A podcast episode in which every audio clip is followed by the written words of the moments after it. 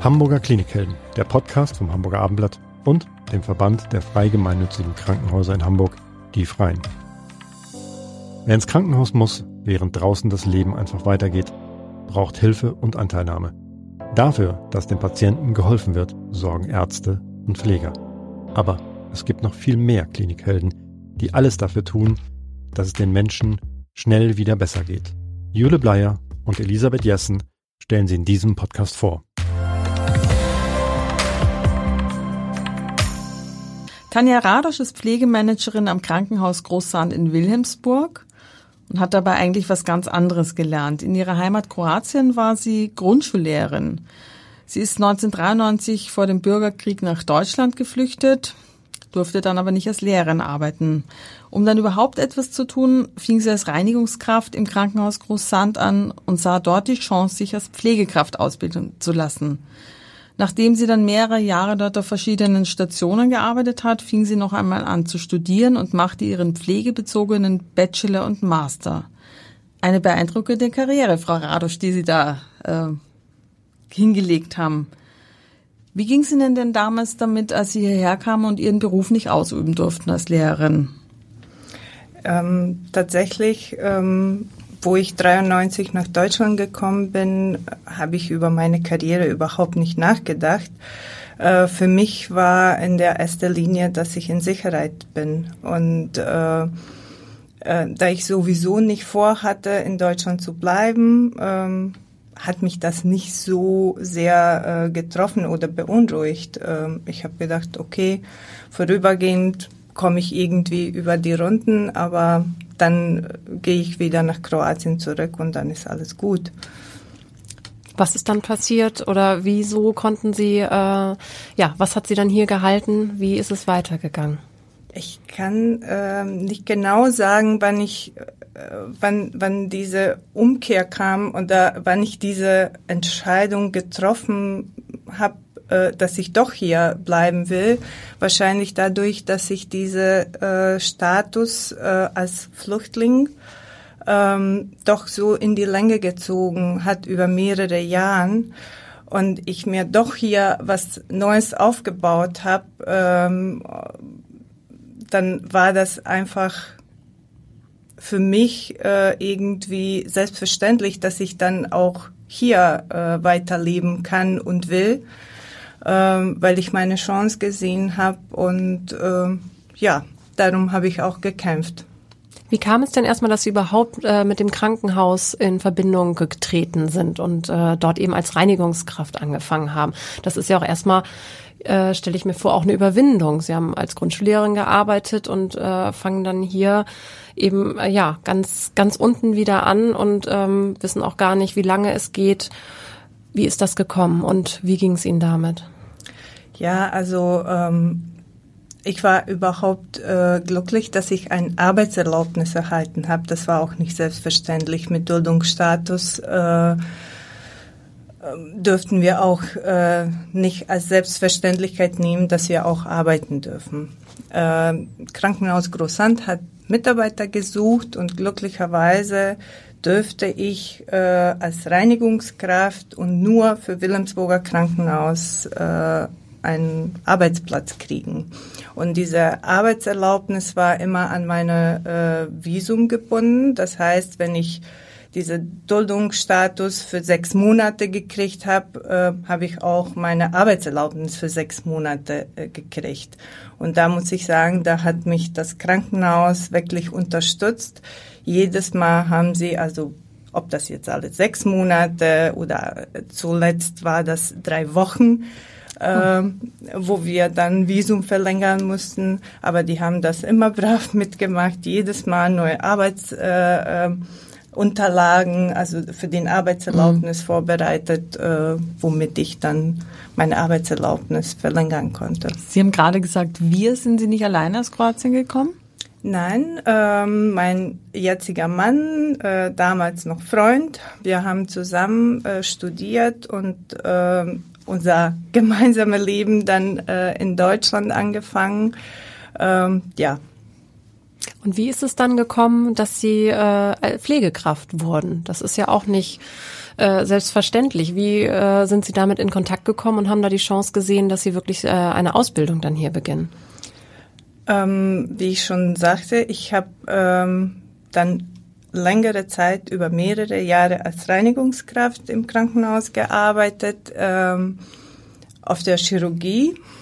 Und da habe ich mich immer als Teil des Teams gefühlt. Also die haben mich wirklich so aufgenommen, dass ich äh, überhaupt nicht ähm, ähm, sagen kann, okay, ich gehöre nicht dazu. Ich bin kein Pflegekraft, ich bin Reinigungskraft und äh, die sondieren mich äh, quasi ab. Ähm, und ich dürfte diese Pflegeberuf quasi äh, ganze Zeit begleiten als, als Beobachter. Und das hat mir doch gefallen und ich habe das Krankenhausleben kennengelernt und über die Jahre ähm, wird man einfach Teil davon. Und wie lief das mit der Ausbildung? Es ist ja auch äh, sprachlich dann schwierig gewesen. Wie gut konnten genau. Sie da schon äh, Deutsch sprechen und wie, wie schafft man das? Das ist ja auch eben keine einfache Ausbildung. Also am Menschen, ähm, man muss auch medizinische Kenntnisse haben. Das ist alles ja auch sprachlich sehr schwierig bestimmt gewesen. Das stimmt. Ich habe meine Überlegungen gehabt natürlich und mein Zweifeln und äh, auch da muss ich sagen, ehemalige, äh, damalige äh, Stationsleitung, der ist jetzt äh, in die Rente gegangen und äh, Kollegen und Kolleginnen äh, aus der Pflegedienst haben mich tatsächlich äh, mehr oder weniger überredet oder überzeugt, dass ich das schaffen kann. Ähm, haben auch Kontakt vermittelt in die Krankenpflegeschule, die wir ähm, auch damals ähm, hatten.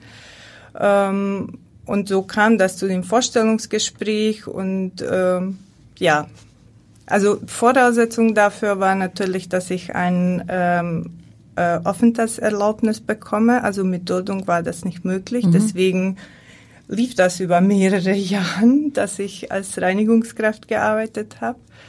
Ähm, aber zu dem Zeitpunkt, wo das absehbar war, dass ich tatsächlich endlich mal eine normale Aufenthaltserlaubnis bekomme und eine unbefristete Arbeitserlaubnis, was auch Voraussetzung war für eine Pflegeausbildung, ähm, sind die sofort tätig geworden. Was äh, unterscheidet denn Ihre Arbeit jetzt und äh, oder ist sie erfüllender als Ihre Arbeit als Reinigungskraft? Was was lieben Sie an Ihrem Pflegeberuf? Ja, äh, ich glaube, kaum ein Beruf ist so ein Mensch nah und kaum ein Beruf gibt einem so viel zurück wie ein Pflegeberuf. Ähm, und das ist tatsächlich, ähm, Sie haben mich gefragt, wie ging es mir damit, dass ich nicht als äh, äh, Grundschullehrerin mhm. arbeiten kann oder ob ich das vermisse. Ähm, am Anfang vielleicht, äh, aber tatsächlich Pflege vermisse ich jetzt mehr. Sie sind ja jetzt im, im Management quasi auch tätig äh, und arbeiten nicht mehr am Bett, wie das immer so schön heißt, äh, genau. am Patienten. Äh, wie sieht Ihre Arbeit konkret aus jetzt? Ja, ich arbeite nicht direkt am Patientenbett, aber ähm, ich organisiere alles drumherum. Ich bin viel im Austausch mit Pflegekräften. Äh, ich kümmere mich drum, dass wir alle gesetzliche Voraussetzungen und Vorschriften anhalten, dass wir immer auf dem neuesten Stand sind, alle Expertenstandards und alles, was man in der Pflege beachten muss. Ähm, das ist ähm, grundsätzlich das, wo ähm, bei mir auf dem Tisch liegt. Sie sind jetzt seit 27 Jahren schon im Krankenhaus Großsand. Das ist ja auch eine äh, sehr, sehr lange Zeit. Können Sie sich vorstellen, auch nochmal das Haus zu wechseln oder sind Sie da jetzt wirklich äh, angekommen und verwurzelt? Ähm, wenn ich dran denke, äh, also erstmal denke ich nicht daran, das Haus zu wechseln, äh, weil ich überhaupt keinen Bedarf sehe und habe. Ähm, wenn das tatsächlich so weit kommt, dass ich das irgendwann muss, wird mir sehr schwer fallen. Das weiß ich jetzt schon. Äh, ich bin im Großhand groß geworden und ähm, das ist ein kleines Haus und diese familiäre Atmosphäre würde mir äh, sehr fehlen. Also äh, nicht nur ich bin 27 Jahre da. Ähm, wir haben sehr viele Mitarbeiter, die so lange im Haus sind und ähm, das ist einfach erfüllend, wenn man morgens zur Arbeit kommt und zehnmal Gut Morgen sagt, bevor man ins Büro reinkommt. Ähm, und in einem großen Krankenhaus wird mir das sehr fehlen, wenn ich ähm, quasi nun nehmen bin. Ich frage das auch mit vor dem Hintergrund, äh, weil ich Sie fragen wollte, ob Sie sich denn überhaupt vorstellen könnten, wieder nach Kroatien irgendwann zurückzugehen oder ist das für Sie vollkommen, äh, hat sich das vollkommen erledigt? Ich bin schon so lange hier, also ich bin mit 20 nach Deutschland gekommen. Ähm, ich, ich sehe Deutschland und Kroatien irgendwie gleichwertig. Also beides sind meine Heimatsländer geworden und ähm, ich kann mir nicht vorstellen, komplett aus Deutschland wegzugehen, vor allem weil ich zwei Kinder habe, die hier groß geworden sind, hier geboren sind und äh, alleine deswegen bin ich an Deutschland gebunden. Ähm, ich kann mir vorstellen, dass ich wahrscheinlich irgendwann, wenn ich in die Rente komme, äh, für paar Monate nach Kroatien gehe und äh, den Rest hier verbringe, aber komplett kann ich mir im Moment nicht vorstellen. Ihre ganze Berufsfindung äh, hat sich ja in der Zeit auch abgespielt, wenn ich das jetzt richtig rechne. Sie haben erwachsene Kinder, als Sie Kinder großgezogen haben. Wie haben Sie das alles? Äh, also das ist natürlich etwas, was viele junge Mütter kennen, aber zu einer Zeit, als die Kinderbetreuung ja noch sehr viel schwieriger war. Wie haben Sie das organisiert?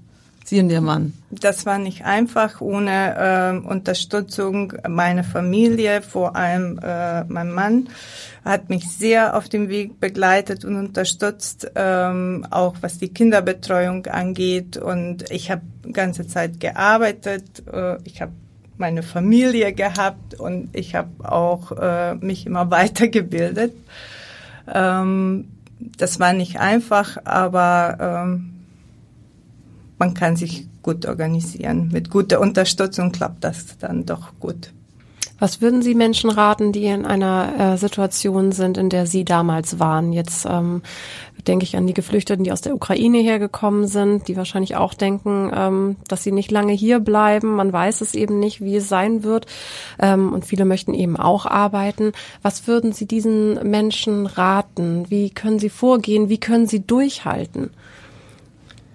Ja, das ist eine sehr gute Frage. Ähm, man darf nie Hoffnung verlieren. Und das Leben geht immer irgendwie weiter. Und äh, natürlich, äh, jeder Tag ist anders, am Anfang äh, besonders. Ähm, es ist nicht leicht, aber aus jeder Situation muss man das Beste rausnehmen und kämpfen und jede Chance ergreifen. Äh, was ich unbedingt raten kann, die Sprache zu lernen, weil das öffnet alle Türen. Und ähm, am Anfang konnte ich auch kein Deutsch. Ähm, und das, das war meine oberste Priorität, wirklich. Das stand bei mir oben auf der Liste Sprache lernen. Wie sind Sie denn damals unterstützt worden? Inzwischen gibt es ja ganz viele Angebote für äh, Deutschkurse und Integrationskurse. Aber wie war das damals äh, 93, als Sie nach Hamburg kamen? Tatsächlich nicht so gut wie heute. Äh, wir konnten irgendwelche kostenlose äh, Unterricht, äh, äh, Sprachunterricht äh, in Anspruch nehmen. Ähm, das war mir aber nicht gut genug. Ich mhm. habe das selber finanziert. Äh, ich habe extra abends noch äh, ein Büro geputzt und das in Sprachschule investiert. Okay. Ich war im Kolonnaden mhm. ähm, in der Sprachschule. Genau. Ja, und Sie sprechen wunderbar Deutsch. Also ähm, das äh, hat sich Dank. auf jeden Fall sehr, sehr gelohnt. Und Sie haben sich auch wirklich hier, ähm, ja, äh, Sie haben sich ja auch selber erschaffen, was Sie jetzt eben haben. Sie haben ja auch wirklich noch diesen extra Studiengang draufgelegt. Gibt es noch eine Richtung, in die man sich jetzt noch weiterentwickeln kann von Ihrer Stelle aus? Ähm, würden Sie sich noch weiterbilden wollen? Und wenn ja, in welche Richtung würde das gehen? Also im Moment überlege ich äh, nicht darüber nach. Äh, ich bin ja noch bei meinem Masterarbeit, also ähm, Anfang November muss ich das abgeben. Oh, mittendrin noch. nee, fast am Ende. ähm, aber ich kann für die Zukunft nicht sprechen. Also damals, wo ich meinen Bachelor hatte, habe ich da so, jetzt reicht. Ähm, nach drei Jahren hat das doch nicht gereicht, habe den Schritt gewagt und doch äh, den Masterstudiengang gemacht ähm, im Sozial- und Gesundheitsmanagement, also MBA. Ähm, weiß ich nicht. Vielleicht sprechen wir uns in ein paar Jahren wieder. Jetzt haben Sie ja schon eine akademische Karriere quasi mitgebracht als Grundschullehrerin. Sie hatten ja schon studiert und dann fällt es einem vielleicht ja auch leichter, eine neue Sprache zu lernen und so zielgerichtet eine neue Ausbildung anzufangen. Ähm, was würden Sie denn jungen Menschen raten, die, meine Kollegin hat es gerade angesprochen, die jetzt gerade kommen, dass die so einen Fuß in die Tür kriegen, wenn sie vielleicht nicht ähm, nicht so blitzgescheit sind oder ähm, eben noch keine, nicht so Abschlüsse haben, die sie vorweisen können. Was wäre für die in der Pflege oder im Krankenhaus eine Möglichkeit? Wie, wie sollen die das anpacken?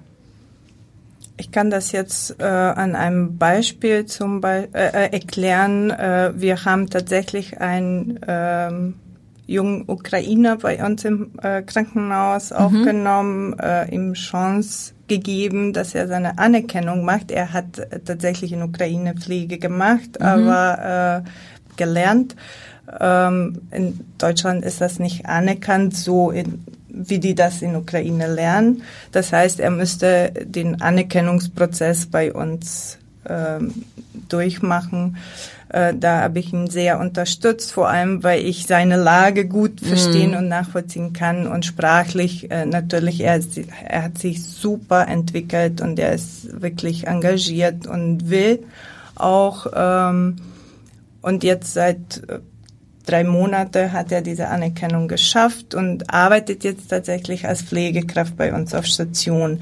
Und äh, die Menschen müssen Mut haben, sich äh, was zu wagen, also die Chance zu ergreifen, Sprache lernen, in Kontakt zu kommen. Äh, es gibt so viele äh, Menschen, die äh, helfen wollen. Das, das kann ich aus Erfahrung nur äh, sprechen. Mich haben so viele Menschen auf meinem Weg unterstützt und ich glaube, ganz alleine hätte ich das nie geschafft. Also in, in auf meinem Bildungsweg hat sich nie einer quergestellt. Ähm, ob das äh, im Krankenhaus äh, war, ob das in meinem Privatumfeld war. Ich habe nur Unterstützung und äh, äh, gute Erfahrungen äh, gesammelt. Sie haben jetzt eben diesen Anerkennungsprozess angesprochen. Wie mhm. läuft der denn ab? Wie lange geht das und was muss in der Zeit äh, gemacht werden? Das ist tatsächlich ein sehr umständlicher Prozess. Also die, äh, die ganze Bürokratie ist sehr, sehr umfangreich äh, und ich weiß nicht, wie Politik sich das vorstellt, dass die Menschen, die aus einem anderen Land, die noch die deutsche Sprache nicht gut äh, können oder überhaupt nicht beherrschen, den Prozess alleine schaffen das, das ist wirklich sehr viel Aufwand, dass man erstmal äh, die ganze Unterlagen hier an die Behörden, ob das jetzt Schulbehörde, Ausländerbehörde und so weiter, ähm, zum Prüfen vorlegen muss. Und, und das ist wirklich viel, was man äh, vorlegen muss. Äh, und dann geht's wieder nach äh, den Heimatland zurück und dann in Botschaft und äh, bis man Eintrittsvisum gekriegt hat, das ist wirklich ein sehr langer Prozess. Und wenn die dann hier sind, dann dauert's wieder je nachdem, wie viel sie brauchen, also zwischen acht Monate und einem Jahr. Und im äh, Krankenhaus reine aber Anerkennungsphase, also wo die dann Pflege lernen und Prüfung absolvieren und Genau. genau, das wäre jetzt die Frage im Krankenhaus selber. Was äh, in der Praxis, was muss man da machen und äh, wie lange geht das und was ist das für eine Prüfung? Ähm, genau, also wir als äh, Krankenhaus haben Kooperation äh, mit Amesol Akademie, die bilden aus. Ähm, die Anerkennungspraktikanten sind das in dem Fall, äh, werden dann auf Stationen als Pflegehelfer eingesetzt, ähm, werden durch unser Praxisanleiter im Haus begleitet und haben entweder Blockunterricht oder einmal die Woche äh, Schule in der Amazon Akademie. Aber da ist ja die Sprache auch ein ganz wichtiger Punkt, oder? Genau. Also für die Pflege, sonst für die anderen Berufe Voraussetzung ist B2 mhm. zu haben. Äh, bei der Pflege, weil bekannte Pflegemangelproblem, ähm, wird B1 toleriert, aber bis zum Abschluss der Anerkennungsphase müssen die B2 vorliegen. Mhm. Das heißt, einige, die nicht mit B2 kommen, müssen auch das noch in, in diesem Zeitraum von acht Monaten schaffen. Wie unterhalten Sie sich mit dem äh, ukrainischen Pflegepraktikanten? Ich muss sagen, also ähm, klappt ganz gut. Also er ist wirklich ein Vorzeigeschüler. Okay. Also Aber Sie sprechen Deutsch oder Englisch oder wie unterhalten Sie sich? Äh, wir sprechen Deutsch. Deutsch. Mhm. Genau. Und ähm, man muss langsam sprechen, auch Hände benutzen und dann klappt das und äh, funktioniert wunderbar. Sie sind ja jetzt in Ihrem Pflegeberuf total aufgegangen und haben das ja gesagt, Sie sind da wirklich mit dem Herzen dabei und ähm, ja, wollten früher Grundschullehrerin werden und können sich jetzt nicht mehr vorstellen, äh, Ihren Beruf wieder zu wechseln. Warum ist denn äh, oder wie kann man junge Menschen begeistern dafür, in diesen Beruf zu kommen? Was ähm, was muss man äh, ihnen sagen, dass man dieses Abschreckende, was es vielleicht ist, weshalb sie nicht in den Beruf kommen, weil es gibt ja diesen Mangel. Was kann man, was könnten Sie ihnen sagen, äh, um sie davon zu überzeugen, dass sie es eben einfach ausprobieren müssen oder dass sie dort auch glücklich werden können? Ähm, Pflege ist ein facettenreiches Beruf, sehr sinnstiftend und gibt einem sehr viel zurück. Ähm, klar, es, es ist auch körperlich anstrengend, emotional kann das äh, wirklich sehr schwer sein. Ähm, man arbeitet im Schichtsystem, aber das ist äh, einfach, äh, hängt von jedem Einzelnen, wie man mit diesen Sachen umgeht. Wie, wie lässt man das an sich ran und äh, wie organisiert man sich? Ähm, was ich schade finde, dass Pflege ähm, relativ negativ äh, präsentiert wird, äh, besonders in letzter Zeit durch Pflegemangel. Äh, natürlich, das erschreckt äh, die jungen Leute, die denken, oh Gott, äh, wieso soll ich einen Beruf äh, lernen, der über den nur Negatives berichtet wird. Ähm, ja, Pflegemangel gibt's und wir merken das auch ähm, und das ist wirklich ein Kunst geworden, äh, die Schichten zu besetzen und äh, alle Vorschriften zu erhalten. Äh, die Gesetze machen uns auch nicht einfach. Ähm, aber trotzdem, ähm, das ist ein wunderbares Beruf und ich glaube, wenn man einmal in dem Beruf ähm, gearbeitet hat, äh, dann kann man mich verstehen äh, und nachvollziehen, dass man einmal Pflege, immer Pflege. Das ist einfach so. ja, ich glaube, Sie sind dafür wirklich ein leuchtendes Beispiel. Ähm, zu zeigen, dass man da eben wirklich glücklich werden kann in dem Job und eben auch ein großes Vorbild, ähm, glaube ich, für alle Menschen, die hierher kommen, aber auch, glaube ich, für jeden anderen, der irgendwie äh, äh, seine berufliche Karriere ähm, managen muss. Ganz herzlichen Dank, dass Sie uns diesen Einblick gegeben haben. Vielen Dank für die Chance, dass ich das erzählen dürfte. Danke, Frau Radisch. Danke auch.